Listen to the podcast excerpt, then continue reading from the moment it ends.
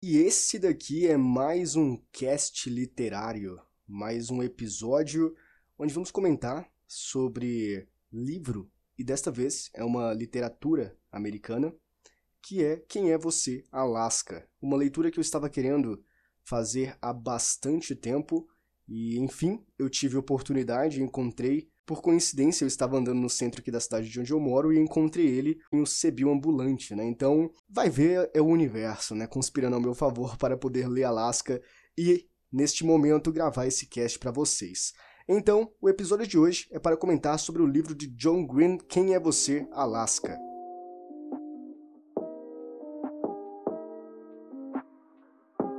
Sejam todos muito bem-vindos ao podcast Depois das Duas, o teu podcast gravado nas madrugadas. E esse vai ser um podcast um pouco intenso, talvez, não tenho certeza. Uh, algumas descobertas que podem ser úteis para a vida e, de certa forma, um pouco triste.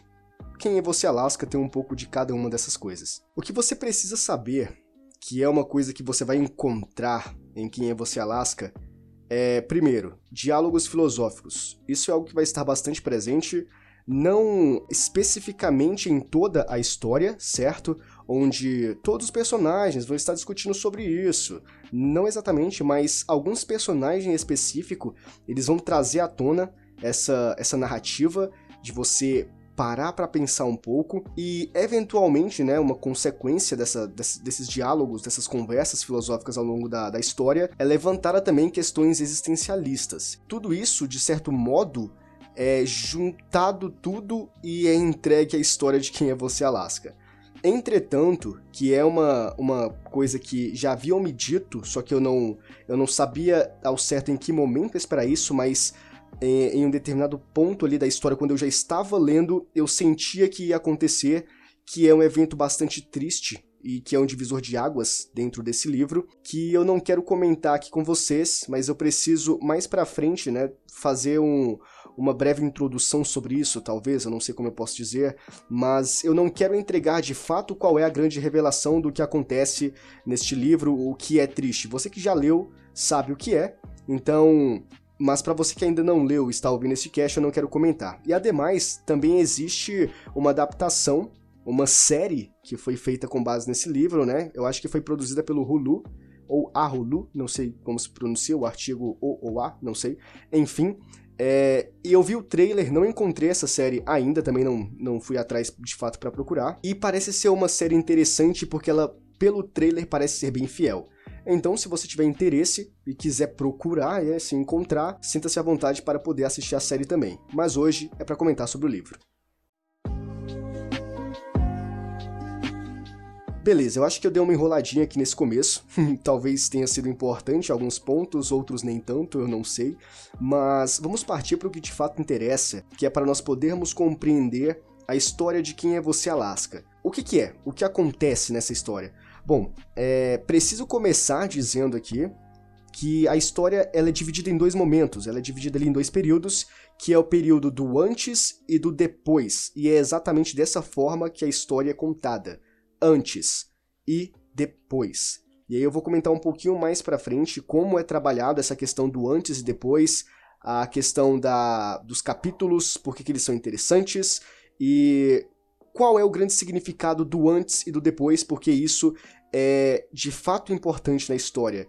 É o que faz com que a história fique triste ou que dê um sentido diferente para toda a narrativa. Mas vocês vão entender isso melhor, eu espero, com o passar dos minutos aqui desse episódio, beleza? Então nós somos apresentados ao nosso protagonista, o garoto que vai nos levar a adentrar o universo de Quem é Você, Alaska, que é um garoto chamado Miles Halter.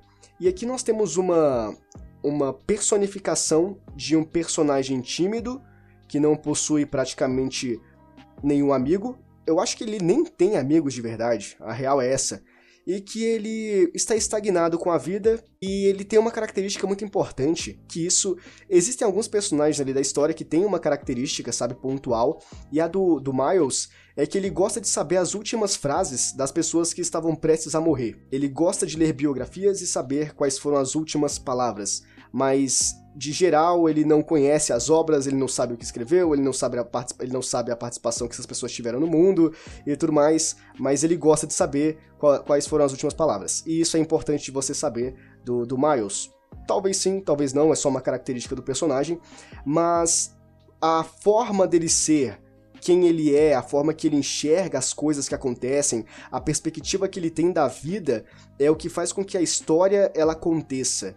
Porque quando nós conhecemos o Miles, e isso é uma coisa interessante, porque existe uma construção de personagem, na verdade, existe uma construção da mudança do personagem do Miles, porque, como eu comentei, inicialmente ele é tímido e não possui amigos, então reflete um pouco em como ele é e como ele fala, uh, como ele se expressa, e tudo isso é muito importante. E o fato dele gostar de últimas palavras é o que dá um sentido para a história no momento onde ele está lendo uma biografia de um cara chamado François Rabelais. Me desculpem se não for assim, o cara é francês, eu não falo nem direito português, então quem dirá, né, o, o francês, é, é difícil. Mas enfim, esse cara aí, o François, ele tá lendo a biografia desse cara, e as últimas palavras do François é indo em busca de um grande talvez. E é sobre isso que Quem é Você Alaska se trata é sobre você ir em direção àquilo que te falta. É de você esquecer qualquer coisa da qual provavelmente você esteja preso atualmente e não te der condições de perspectivas e você simplesmente se desvincular, se desassociar de todas essas coisas ou de pessoas para você ir em busca daquilo que realmente importa. Mas o que é o grande talvez? O grande talvez é aquilo que vai te fazer feliz. O grande talvez é aquilo que vai te pôr é, em perspectiva, é aquilo que vai fazer com que o teu coração volte a, a, a bater rápido, a, que dê frios na barriga, é aquilo que vai te dar aquela sensação de êxtase. E pode ser uma pessoa, pode ser um momento, pode ser um lugar. O grande talvez é o seu grande talvez. Você precisa encontrar esse teu grande talvez. E o grande talvez do Miles era uma pessoa. E nós vamos entender um pouquinho mais sobre isso. Eu quero comentar sobre alguns personagens que, que aparecem ao longo da história, porque esses personagens é, compõem a narrativa de quem é você Alaska e cada um deles tem uma grande importância, em especial uma que eu vou comentar daqui a pouquinho. Eis que então o Miles, ele, ao ler as últimas palavras de François Rabelais, ele entende que ele também precisa do grande talvez, porque ele tem uma vida de merda praticamente. Ele é enrustido, ele é inibido por várias coisas, ele não tem amigos e, e logo isso fica bem explícito no começo da história, que é o aniversário dele. E os pais acham que ele é popular por algum motivo lá na escola. Então fazem uma festa e fazem um monte de comida e esperam ansiosamente pela chegada dos amigos e chegam apenas duas pessoas que na verdade nem eram tão amigos assim do, do Miles e eles nem ficam pra festa. Eles passam para dar um parabéns e vão embora. E é uma quebra de expectativa para os pais do Miles e não para o Miles, porque ele já sabia que tudo aquilo seria em vão.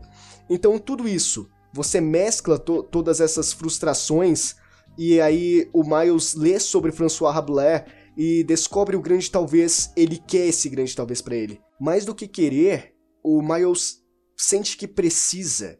E é aí que ele decide, é, em uma conversa com os pais, né, eles estão conversando, e o Miles decide que vai para um internato lá no Alabama chamado Culver Creek. E é aí que acontece a busca pelo grande talvez, e é onde a história, praticamente toda a história, na verdade, toda a história de quem é você Alaska acontece. É lá em Cover Creek. Chegamos então em Cover Creek, o que é Cover Creek? Eu já tinha falado para vocês, né, que é um internato, então não é tão uma incógnita assim da vida de, meu Deus, o que é Cover Creek? Vocês já sabem o que é Cover Creek. Mas o que acontece em Cover Creek? Por que, que o Miles decide ir para lá? Bom, basicamente, é, não teve em exatidão algum objetivo específico mais pontual da decisão do Miles.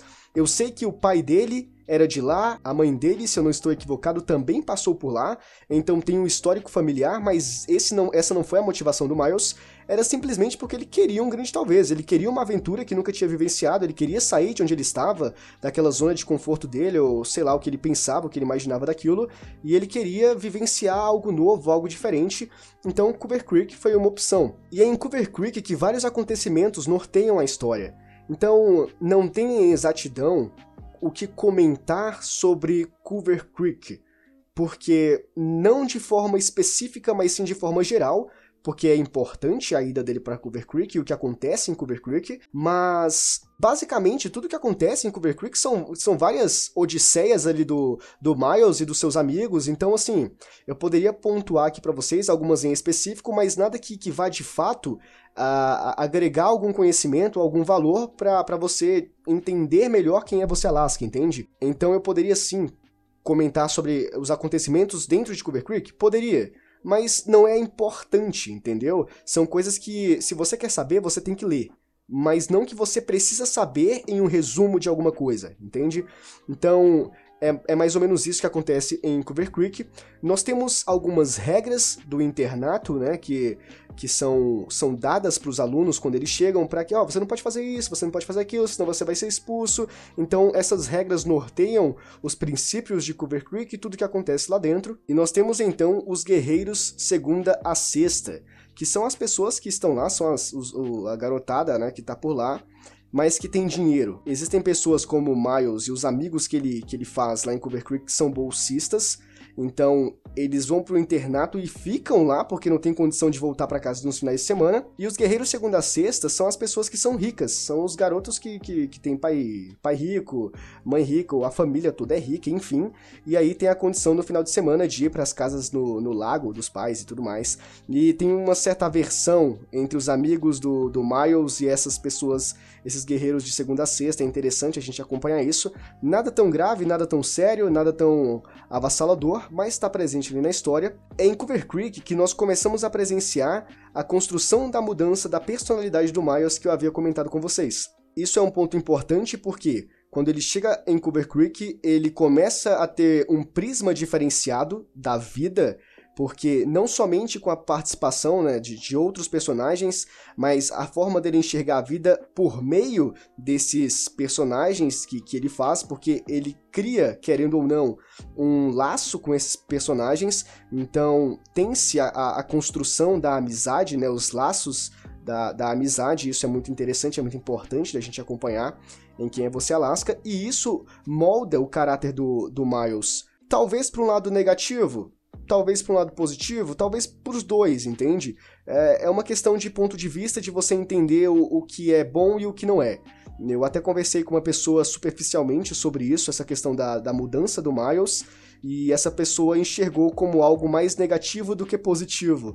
Então, talvez seja um, um ponto de vista para você entender melhor o, o, que fim, né, que rumo que, que toma essas mudanças do Miles. E não somente a questão da, de quem o Miles se torna, mas praticamente alguns pontos em específico de quem é você Alaska, ele fica em aberto, principalmente o final de quem é você Alaska.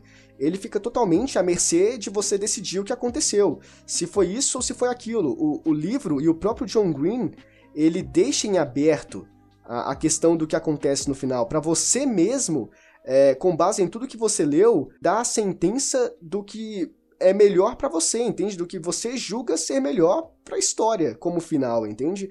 E isso é interessante, eu gosto disso nas narrativas que tem um final fechado, às vezes é bom, às vezes é ruim, mas em geral eu acho bastante interessante.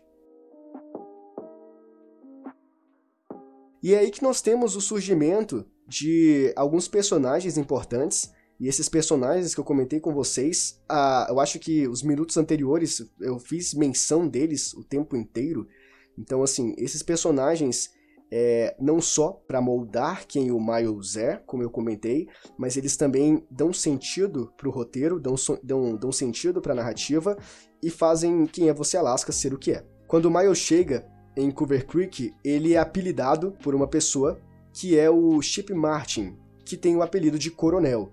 E existe toda uma justificativa para isso, eu acho que isso eu posso comentar rapidamente aqui.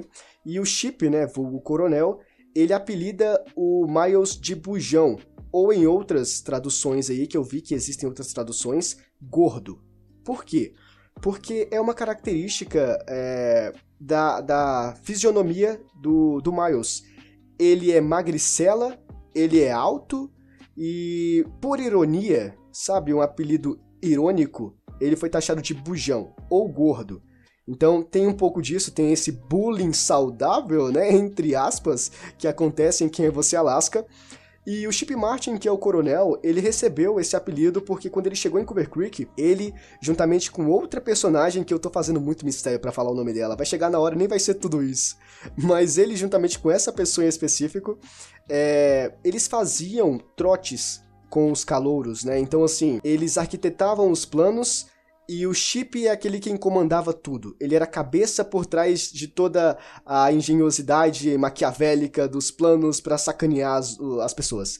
Então, por isso ele recebeu esse, esse, essa alcunha de coronel.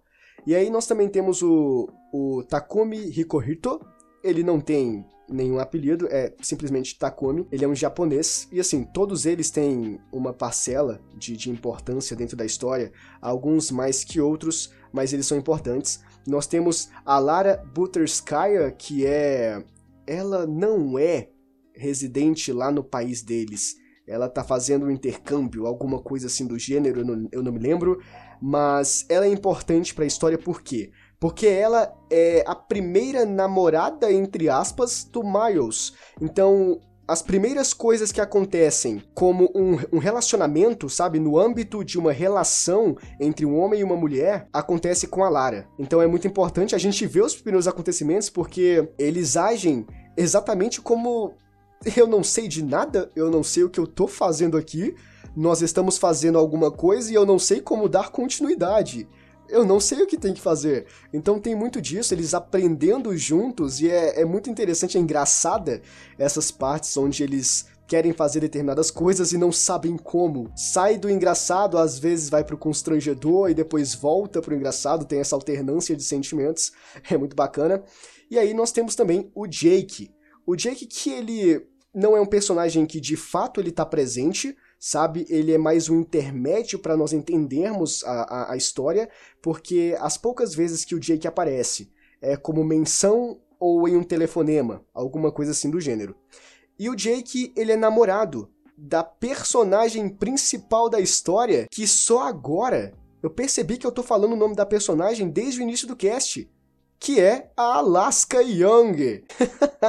eu, eu tinha esquecido, porque o nome dela tá no título do livro, Quem é Você? Alaska. Ah, então olha, eu falei, né? Enrolei tanto, embromei pra caramba, só que no final nem foi tão surpreendente assim. Mas enfim, é Alaska Young. E quem é Alaska Young?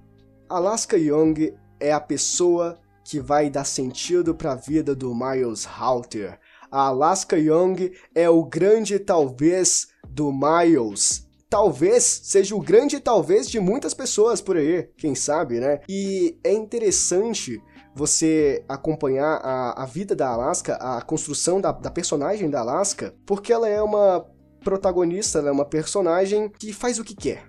Faz as coisas quando quer, se dela, faz se não der, dane-se, eu não tô nem aí pra nada, e ela vive a vida da maneira que quer. Ela é uma personagem que se joga, ela se arrisca, que é a, a contradição, né, que, que tem o contraste com o Miles, que é um cara mais seguro, é um cara mais inibido, preso a determinadas coisas. Então, esse contraste é interessante e a Alaska consegue mudar bastante a personalidade do Miles não somente os outros personagens, os outros amigos né, do, do Miles, mas principalmente a Alaska Young.